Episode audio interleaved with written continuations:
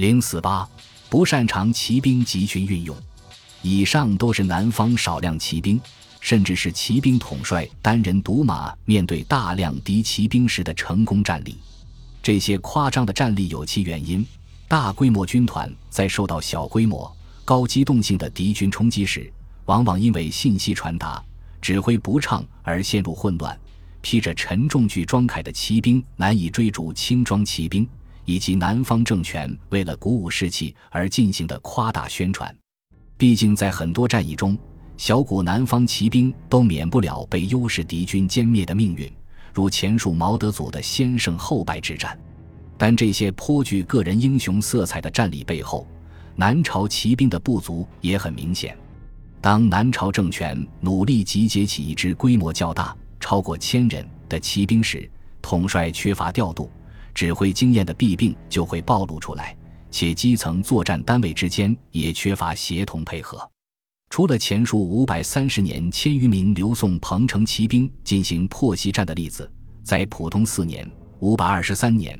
梁对北魏大举北伐，由于开通了与吐谷浑马匹来源，合肥裴遂部下骑兵达三千之多。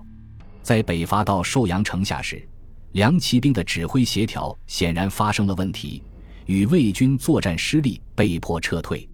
裴遂收集败兵，对骑兵组织进行整合，改变了以往东晋南朝军队只以红色将为军装的习惯，令诸将各以服色相别。他自己直接指挥下的骑兵都穿黄袍，自为黄袍骑。在稍后的进攻中，梁军获取了一定战果，占领了一些魏军城垒。但裴遂未能攻克寿阳，便死于军中。其整合过的骑兵也不再见于记载。从数量上说，这应该是东晋南朝在特定战区集结骑兵数量的巅峰。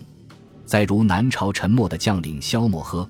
本人骑术很精湛，也有很多单人独骑的战斗经历。在进攻北齐时，他率部进军吕梁，与齐军交战，曾率七骑先入，首夺齐军大旗，骑众大溃。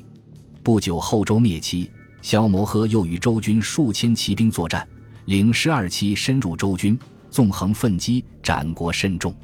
北周援军赶到，并切断了陈军后方水路。当时陈军有步兵三万，巨装骑兵二千，可能只有部分有巨装，几乎集中了举国的骑兵战斗力。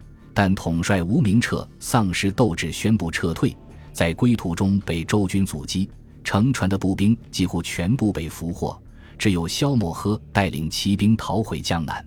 可见，在骑兵规模较大时，南朝的统帅很难发挥其集群战斗力。